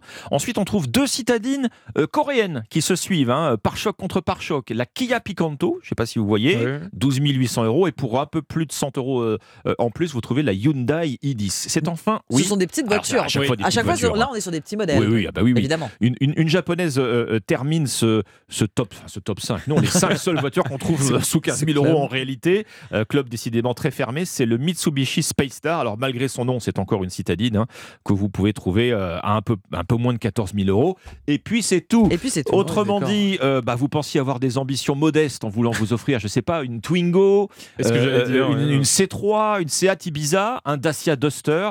Et ben même, de 15 pour, 000, eh ben, même pour ces petits modèles, en effet, on est déjà au-dessus de la, barre des 15 000. Pour 15 000 euros, t'as plus rien. En effet, on est loin du prix moyen d'une transaction. Alors il y a ce chiffre là qui m'a vraiment arrêté. Aujourd'hui, une voiture neuve s'achète ou se vend 40 000 euros en moyenne. En moyenne. En moyenne en Ah oui, France. Donc, hein. en moyenne. la moyenne est très élevée. La moyenne est très élevée. Voilà. La, la génération, la généralisation des modèles électriques, évidemment, euh, ne sera pas faite Oui. pour arranger tout ça. Ils sont souvent 40% plus chers euh, que leur équivalent euh, thermique. hein. J'en termine avec la conclusion euh, du porte-parole de la plateforme économie, vous savez, qui, qui représente les marques françaises. Les constructeurs, c'est lui qui le dit, hein, porte-parole de, de l'industrie automobile, les constructeurs de plus en plus vont fabriquer des voitures qui ne seront pas pour tout le monde. Bah Ah oui, quand on ah entend oui. 40 000 euros, Ah, euh, clair. prix d'achat moyen d'une voiture en France, euh, avec les voitures, les, les voitures Oui. électriques qui arrivent, ça, ça ne va pas aller en s'arrangeant. Ouais, Pour 15 000 balles, t'as plus rien. Voilà, c'est à lire dans le Parisien. Ce sera la, la phrase du jour. Tiens, votre sélection, Ombline. Vous faites peut-être partie de ceux qui ont vu la série événement Pam and Tommy sur Disney+. Alors c'est pas récent, c'était il y a quelques mois, l'histoire de Pamela Anderson et, et son compagnon Tommy Lee, le batteur du groupe Motley Crue, l'histoire du vol de la sextape. Euh, on va pas revenir dessus. Hein. Pam and Tommy avait surtout comme objectif cette série de réhabiliter la sex symbole planétaire et de dénoncer la misogynie à laquelle Pamela Anderson a dû faire face. Eh bien, la comédienne surfe sur le succès. Elle a bien raison et elle revient avec un documentaire Netflix et une autobiographie. L'occasion donc pour le magazine Elle de revenir cette semaine sur le parcours de cette euh, héroïne canadienne qui d'ailleurs n'a pas besoin d'être réhabilitée. hein. C'est ce qu'elle dit Pamela Anderson, n'en déplaise à, à Disney. Donc, donc, dans le doc, on la voit fouiller dans les photos de famille, les vidéos, les lettres de fans. Elle revient aussi sur l'épisode le plus douloureux de sa vie, hein, ce déferlement médiatique autour du euh, célèbre, désormais célèbre film intime vendu Oui. sous le manteau. Le destin de Pamela Anderson tient à l'origine à, à- à cette caméra qui zoome sur elle par hasard lors d'un match de football américain. Un t-shirt floqué d'une marque de bière, elle a à peine 21 ans. Elle va devenir un petit peu plus tard l'égérie de Playboy, dotée d'une nouvelle poitrine pour ressembler aux mythiques habitantes du manoir de Hugh Hefner. Vient ensuite la proposition d'Hollywood de courir sur une plage aux côtés de David Hasselhoff. Alerte à Malibu est un carton. Pamela Anderson devient une icône un peu trop naïve à l'époque. Elle ne pense ni à ses droits à l'image, ni au merchandising qui va être euh, énorme et partout. Après le vol de la sextape, ses rêves de cinéma s'effondrent. Et si on l'invite à la télé, c'est pour se moquer d'elle, écrit le magazine. Elle va se replier euh, sur sa famille, ses deux fils. Elle va se faire rare dans les médias. Ces dernières années se résument à quelques rares euh, à quelques rares cachets télé, son engagement pour la cause animale, une parenthèse française, hein, lorsqu'elle s'est installée au bord de la Méditerranée. Mais oui, c'est vrai. Bien sûr, et puis cette décision donc de ne plus laisser les autres exploiter son histoire et son image.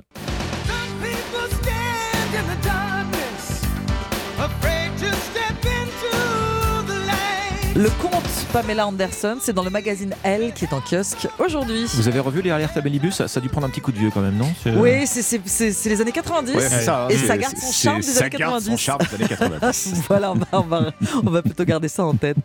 Qu'est-ce que vous avez trouvé, Dimitri, dans la presse ce matin? Eh bien écoutez, moi j'arrive avec une très bonne nouvelle qui va faire plaisir aux fans du groupe Daft, Daft Punk.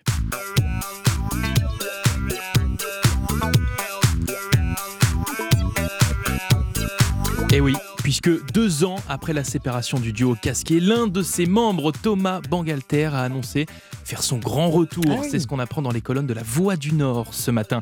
Un retour sous forme d'un album solo qui sortira en avril, album intitulé Mythologies. Mais méfiez-vous des apparences, puisqu'en fait ce projet ne sera pas du tout composé de musique électronique, comme on en avait l'habitude avec Mm. euh, les Daft Punk, mais bien d'un tout nouveau style très étonnant. Ombline Alexandre, est-ce qu'on s'écoute un petit extrait? Bah, Avec plaisir. Ah ouais, Allez-y. très curieux.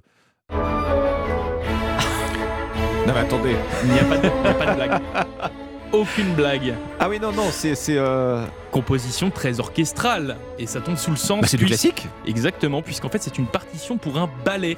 Un ballet qui a été présenté à l'Opéra de Bordeaux l'été dernier. Alors oui, c'est complètement innovant, mais finalement je trouve que c'est plutôt à l'image des Daft Punk, hein, eux qui étaient toujours créatifs Mm. et qui n'hésitaient pas à toucher d'autres styles. Bon, je vous vois, Ombline Alexandre, vous êtes assez Bah, déçu, un petit peu non, déçu. Pas, pas- surpris, pas Ah non, déçu, c'est- surpris. Oui, oui, c'est formidable. Oui, bon, ce n'est pas le vrai retour du duo. Bon, pour vous consoler, on se remet un petit peu de Daft Punk, du vrai.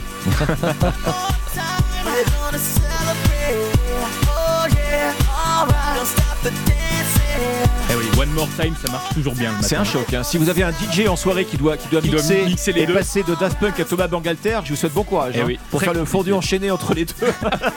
C'est pas tout à fait la même danse Non, aussi hein, sur la piste. Donc voilà, c'est-à-dire dans la Voix du Nord, le retour Et- de Thomas Bangalter. Et Thomas Bangalter, euh, toujours casqué, toujours masqué, toujours invisible. Alors pour l'in- pour l'instant, toujours invisible. Peut-être Bon. qu'on le reverra. euh, Il se cache. Il va peut-être changer de. C'est ça.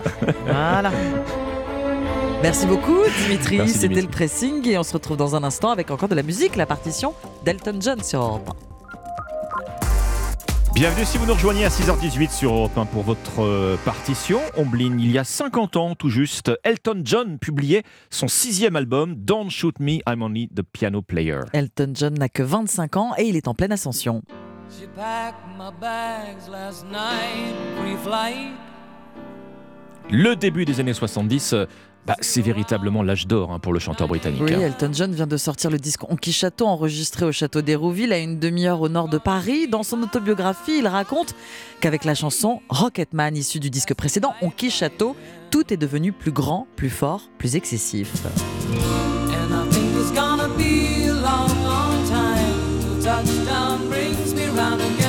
And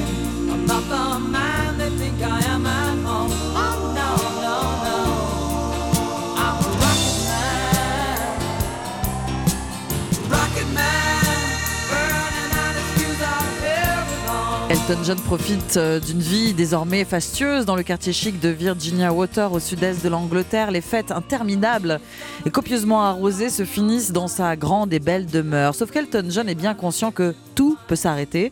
Un succès fulgurant peut très bien être éphémère. Alors, il travaille dur, peut-être euh, trop, dit-il. Deux mois à peine après la sortie d'On Château, le chanteur est de retour dans les studios d'Hérouville.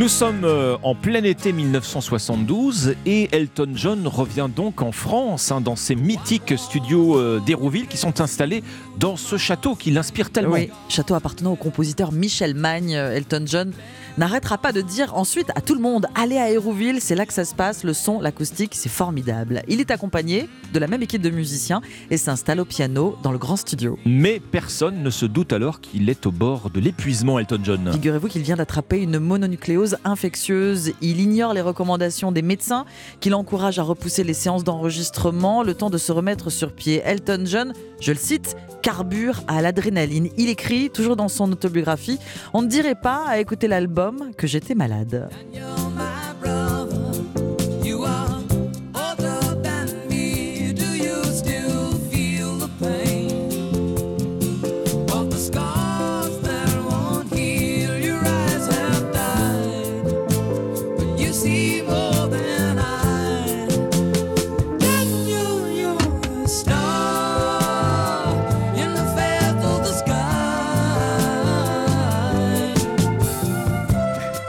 L'enregistrement du disque est bouclé euh, en quelques jours seulement Mhm. et il sort six mois plus tard, janvier 1973. Son titre Don't Shoot Me, I'm Only the Piano Player vient d'un échange avec l'immense comédien comique Groucho Marx lors d'une soirée à Hollywood quelques mois plus tôt. L'acteur, qui pour l'anecdote s'entêtait à appeler le chanteur John Elton, eh bien Groucho Marx euh, s'approche de lui, le majeur et l'index tendu, vous savez, à la manière d'un pistolet.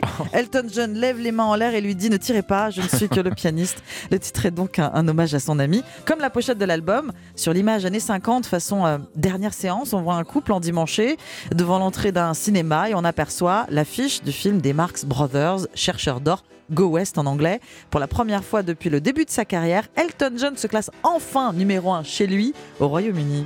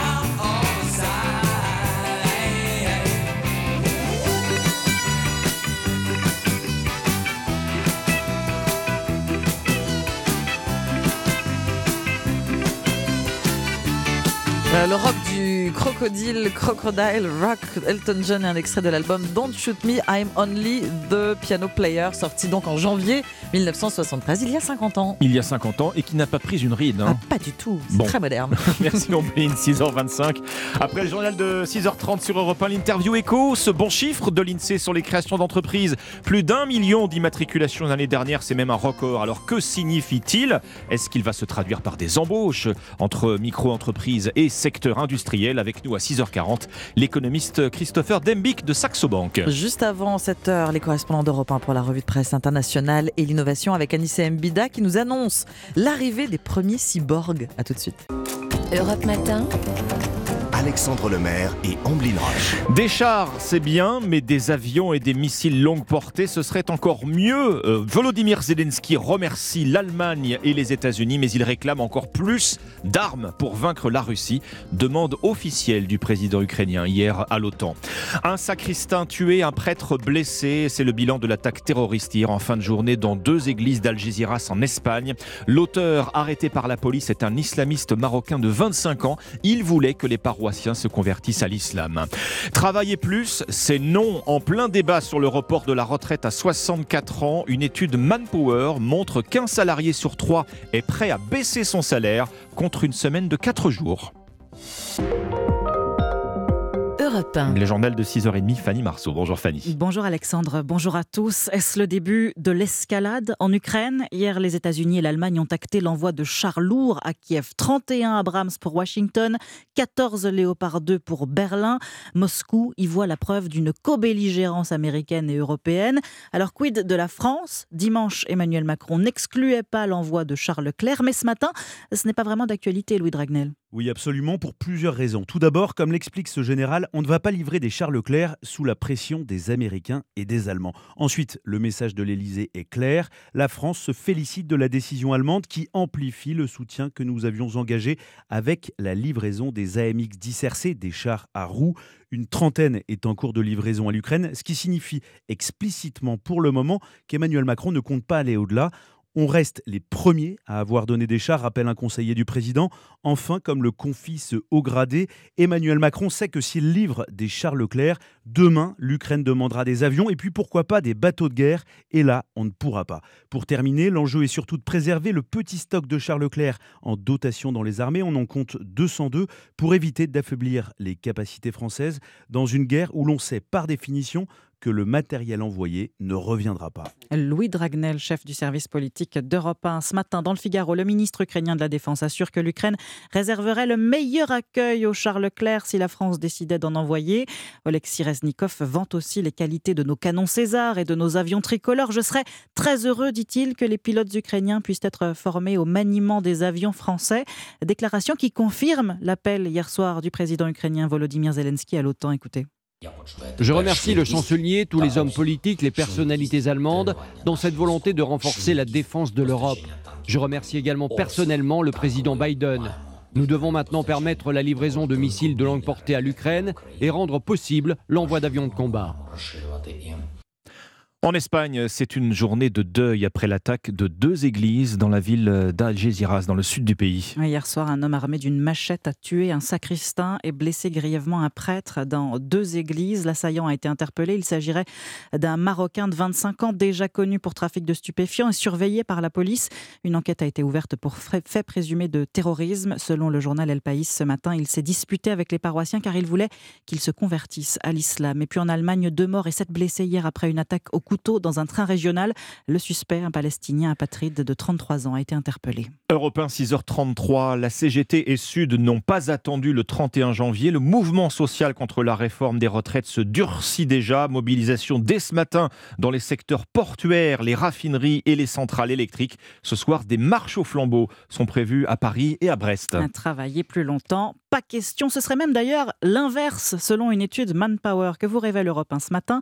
Plus d'un salarié sur trois serait prêt à diminuer son salaire de 5% pour passer à la semaine de 4 jours. Preuve que la crise Covid et ses confinements ont totalement changé notre équilibre vie privée, vie professionnelle, Margot Faudéré. 5% de salaire pour Marine, une policière de 26 ans, c'est 115 euros de moins chaque mois. Une perte non négligeable, surtout en période d'inflation, mais qu'elle serait prête à accepter? C'est déjà un effort pour vivre euh, un mois correctement, surtout vu les temps aujourd'hui, tout augmente. Après oui, c'est plus de repos. Moi, toute ma famille est en province par exemple, donc ça me permettrait de rentrer plus souvent en province. Virginie, chef de cuisine, pourrait même se priver d'un peu plus pour partir en week-end. Je serais prête à sacrifier euh, 20% de mon salaire. Je suis à 2500. On a un métier fatigant, on se donne toute la semaine et je trouve que deux jours en week-end, ça peut être quand. Comme eux, de plus en plus de Français cherchent un meilleur équilibre entre leur vie privée et leur vie professionnelle, explique Alain Roumillac, le président du groupe Manpower. Les candidats ont le choix, et puis après chacun arbitre. On avait sans doute tendance à penser que la rémunération c'était l'élément important. Il faut plutôt voir ça comme étant un équilibre qui serait établi. Les gens sont prêts à faire un effort financier. Un effort mesuré tout de même, la plupart des Français interrogés par Europe 1 ne seraient pas prêts à renoncer à beaucoup plus que 5% de leur salaire. Margot Faudéré du service économie d'Europe 1. L'enquête se poursuit et le trafic reprend normalement à la gare de l'Est ce matin, deux jours après l'incendie de plusieurs câbles qui avaient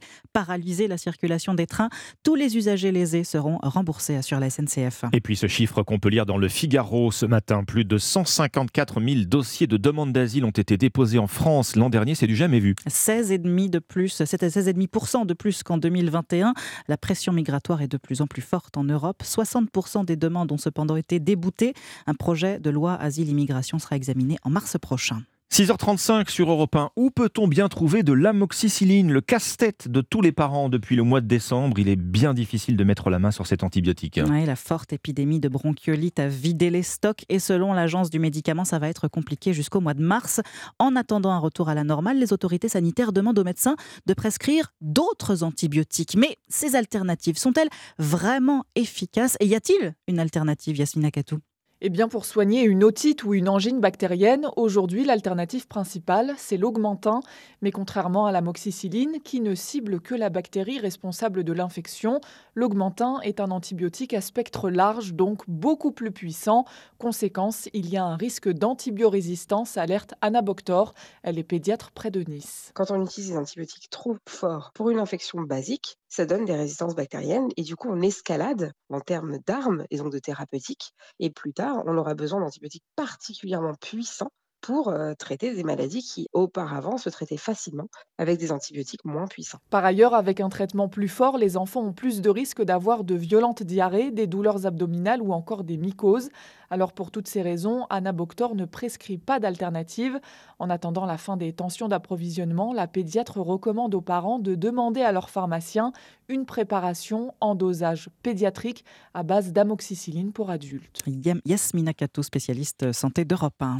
Moins 7 degrés ce matin à Manosque, moins 3 à Aurillac. Euh, Anissa Haddadi nous le disait avant le début du journal, il fait bien froid ce matin, mais on peut presque s'estimer heureux en réalité. Eh oui, car en vérité, ce n'est rien, mais alors rien du tout à côté des températures chinoises. Pékin n'avait pas vu ça depuis au moins 60 ans. Le thermomètre, Alexandre, et je dis avec la chair de poule, est descendu à moins 53 degrés. C'est ce que nous explique le correspondant d'Europe 1, Sébastien Le Belzic. C'est une vague de froid sans précédent venue des plaines de Sibérie qui s'abat sur la Chine depuis plusieurs jours avec un thermomètre effectivement qui est descendu sous les moins 50 degrés Celsius, un record dans le pays depuis que l'on mesure les températures dans l'extrême nord de la Chine, à la frontière avec la Russie. À moins 53 degrés, l'eau gèle en quelques secondes et l'on peut très vite mourir de froid. Ces températures exceptionnellement basses arrivent après un hiver plus doux que d'habitude, explique Chen Tao du Centre météorologique national. De fin décembre à début janvier, les températures en Chine sont restées relativement élevées dans l'ensemble. Par conséquent, cette vague de froid a un impact important car les températures chutent de manière significative et très rapidement. Des événements climatiques extrêmes qui sont de plus en plus fréquents en Chine. L'été dernier, le pays avait battu cette fois des records de chaleur vieux de 150 ans avant de connaître des inondations catastrophiques avec des dégâts estimés à plusieurs dizaines de milliards d'euros. Pékin, Sébastien Lebelzik, Europe 1. Moins 53 degrés, c'est pas fait pour vous, si j'ai bien ah, compris, non, Fanny. Non, hein. non, non, moi, je, je, je crois que je, je décède, mais psychologiquement, avant même d'avoir froid, juste la- le thermomètre qui me fait mourir. Merci Fanny Marceau, merci pour votre fidélité sur Europe 1. Il est 6h38 à suivre. Plus d'un million d'entreprises créées l'an dernier en France. C'est un record et on ne peut évidemment que s'en réjouir. Mais au-delà de ce chiffre, euh, que veut-il dire? Est-ce que c'est une promesse de relance économique, de création d'emplois? J'accueille dans un instant Christopher Dembic, économiste pour Saxo Bank. À tout de suite. Alexandre Lemaire et Omblin Roche sur Europe 1. Carton plein pour les créations d'entreprises. Plus d'un million ont été créées en France l'année dernière, selon les derniers chiffres de l'INSEE. Est-ce que ça va se traduire par des créations d'emplois, par un rebond de l'économie? Votre invité ce matin, Alexandre, c'est l'économiste Christopher Dembic, euh, directeur de la euh, recherche macroéconomique chez Saxo Bank. Bonjour Christopher Dembic. Bonjour. Plus d'un million d'entreprises créées l'an dernier en France. Mais c'est du jamais vu, tout simplement. Alors effectivement, on passe de record en record. Hein. ça fait depuis de très nombreuses années qu'on a une hausse des créations d'emplois, euh, des créations d'entreprises, excusez-moi. Et ce moment est amené certainement à perdurer. Alors a priori, bien évidemment, quand on voit le chiffre, ça semble être une bonne nouvelle parce qu'on va se dire automatiquement ça traduit un vrai dynamisme de l'économie française. Mais il faut regarder un peu plus dans le détail où est-ce qu'on a ces créations d'entreprises, dans quel secteur d'activité, est-ce que c'est pérenne, quels sont les chiffres d'affaires. Donc il faut aller au fond des choses pour être sûr et certain que ce soit réellement positif pour l'économie française. Vous nous dites quoi Que c'est en réalité un chiffre en trompe-l'œil? Complètement, parce que finalement, lorsqu'on regarde dans le détail, une très très grande partie de ces créations d'entreprises, on est sur de la micro-entreprise, donc plutôt en règle générale, ce sont des statuts assez précaires, c'est-à-dire des gens qui n'arrivent pas à trouver un emploi et qui vont créer leur entreprise. Et lorsqu'on regarde un peu dans le détail, justement, notamment en termes de chiffre d'affaires, on est sur des chiffres d'affaires qui sont extrêmement faibles et souvent, en règle générale, inférieurs au salaire médian en France. Donc ça traduit surtout une difficulté probablement au niveau du marché de l'emploi, de réellement trouver aussi créer des emplois pérennes pour une partie de la population qui est soit peu qualifiée, pas suffisamment, ou en tout cas qui n'a pas les compétences qui sont recherchées, donc ils sont condamnés finalement à créer leur entreprise, à créer leur propre emploi. Ils ont souvent des statuts, notamment de sous-traitants hein, pour différentes entreprises. Donc c'est pas spécialement une très bonne nouvelle. Et effectivement, euh, si on regarde depuis la création du statut de micro-entrepreneur, ça fait à peu près 7 à 8 ans qu'on a constamment euh, des records au niveau de ces créations de micro-entreprises. Et ça traduit certainement une partie de la, qu'une partie de la population n'est pas en mesure d'être inséré durablement mmh. dans des emplois type CDI. Bon, vous dites condamner, euh, entreprendre, euh, bien heureusement, n'est pas forcément une condamnation, euh, Christopher Dembic. Quand on dit un million d'entreprises créées en France en 2022, on ne parle pas de création nette. Je veux dire, ce chiffre ne tient pas compte des entreprises qui parallèlement mettent la clé sous la porte. Exactement. Hein. Bien sûr, on a cet aspect radiation qu'il faut prendre en considération. Après, on voit aussi qu'en fonction des secteurs d'activité, on a eu par exemple au début de la pandémie plutôt le secteur des transports qui a eu beaucoup de création d'emplois. On a notamment, aux en tout ce qui concerne les livraisons à domicile qui a eu un gros boost. Par la suite, bien sûr, ce mouvement s'est très très nettement atténué. On voit aujourd'hui que les créations d'entreprises sont plutôt dans d'autres secteurs. Il y a quelques bonnes nouvelles, puisque je veux pas paraître complètement négatif par rapport à ce que j'ai dit précédemment, mais par exemple dans le secteur de l'industrie où là on n'est pas que sur la micro-entreprise, on a des d'entreprises importantes. Donc ça reste un paysage assez euh, euh, mitigé, mais il y a quelques signaux très positifs. Et je pense, si je devais vraiment en retenir un ou deux, c'est notamment ces créations d'entreprises dans l'industrie, parce que vous vous en souvenez, c'est un peu la marotte depuis 20 ans. On a toujours des difficultés dans ce secteur-là.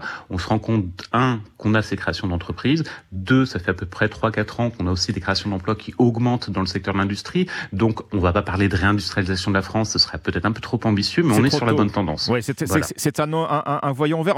On dit quoi Un frémissement sur la voie d'une réindustrialisation de la France, peut-être, Christopher Dembic, ou c'est trop tôt pour le dire en tout cas, on a des signaux positifs qui perdurent sur plusieurs années, donc c'est quand même un très très fort déjà, parce que si on regarde il y a 5-6 ans de ça, on n'était pas du tout sur cette tendance. Bien évidemment, il y a tous les effets des mesures qui ont été prises, réformes, etc. On l'a bien vu, hein, la compétitivité française, elle s'est quand même accélérée, et d'où la nécessité justement d'avoir une politique de l'offre qui était certainement très sensée à ce moment-là. Donc c'est quand même des signaux qui sont aussi assez réconfortants.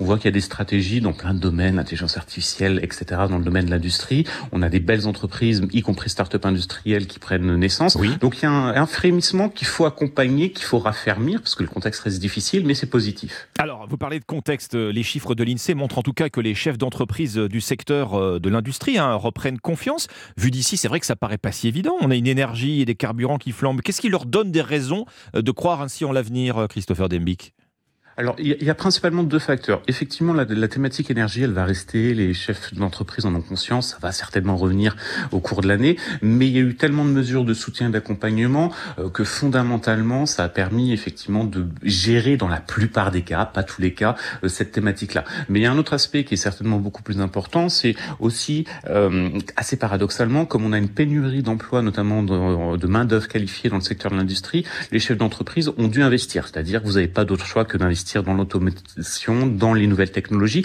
Et ça, c'est un facteur de gain de compétitivité qui permet d'être optimiste. Si on regarde effectivement, les chefs d'entreprise dans l'industrie vont continuer d'investir dans les prochaines années, malgré un contexte qui peut être un peu déprimé économiquement. Donc c'est un vrai signal qui est positif. Ils ont confiance dans l'avenir. Ils ont peut-être aussi pas le choix, mais malgré tout, pour derrière cela, ça veut dire qu'on sera certainement plus compétitif. Alors, beaucoup de micro-entreprises créées l'année dernière. Il reste quand même ce chiffre et on ne va pas le, le- le bouder. Plus d'un million d'entreprises euh, créées, immatriculées en France l'an dernier. Ce sont les derniers chiffres euh, de l'INSEE que vous avez commenté avec nous. Merci Christopher Dembic, euh, économiste pour la banque d'investissement Saxo Bank. Merci à vous. Merci. Europe 1, il est 6h48. Europe Matin. Omblin Roche et Alexandre Lemaire.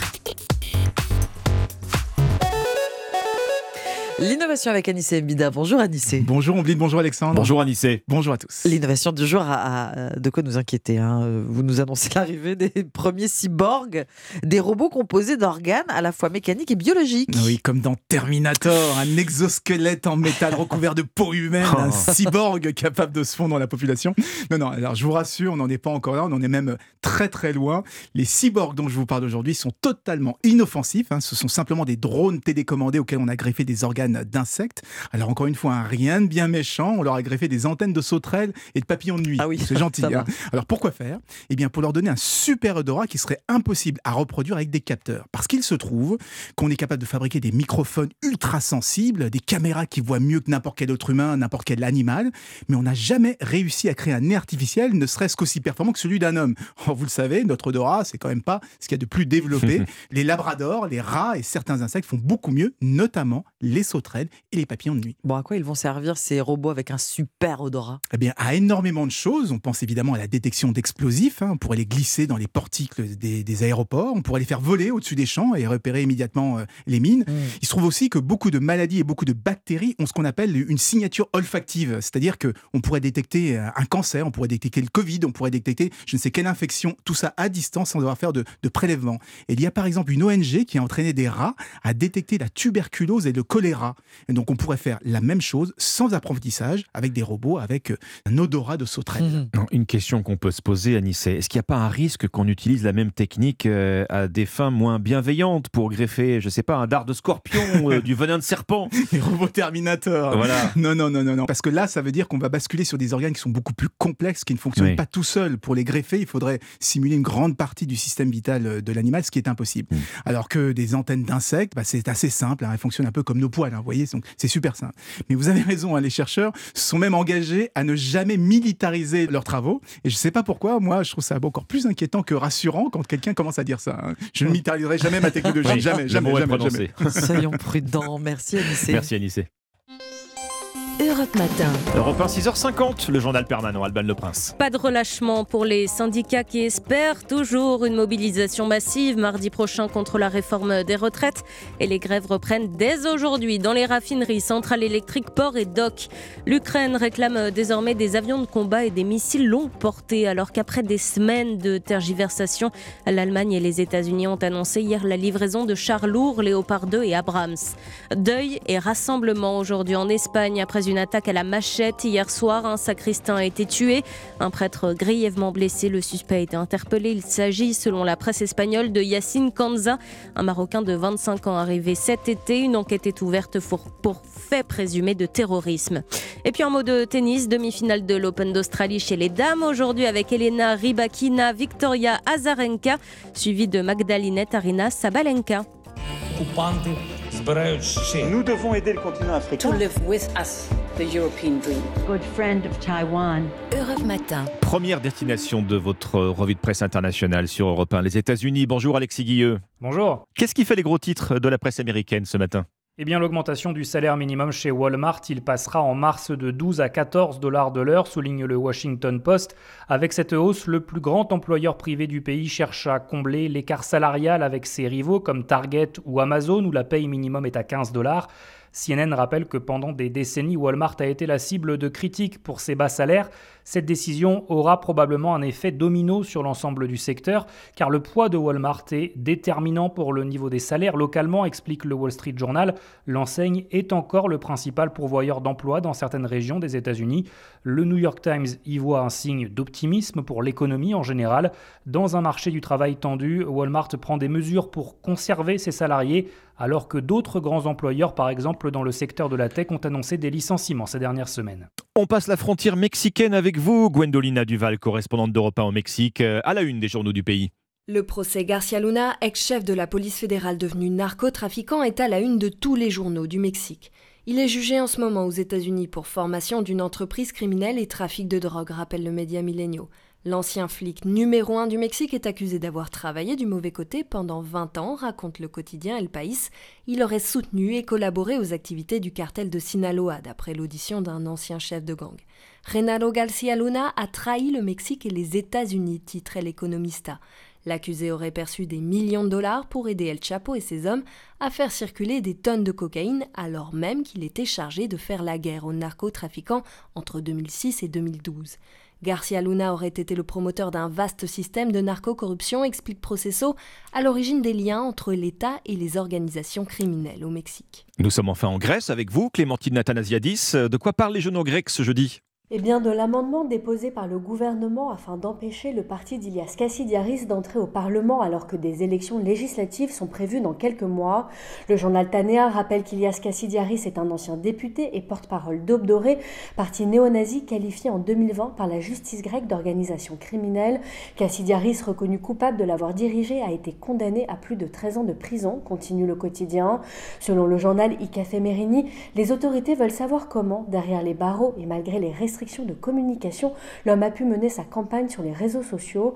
Afin d'empêcher son parti de siéger au Parlement, le quotidien Tanea exhorte les formations politiques à trouver un accord. Pour le journal, toute la société doit également se mobiliser contre le retour des forces néo-nazies en Grèce. Merci Clémentine Athanasiadis, merci à nos correspondants. 6h54, bienvenue si vous nous rejoignez sur Europe 1. Dans un instant, vous retrouvez Dimitri Pavlenko. A tout de suite.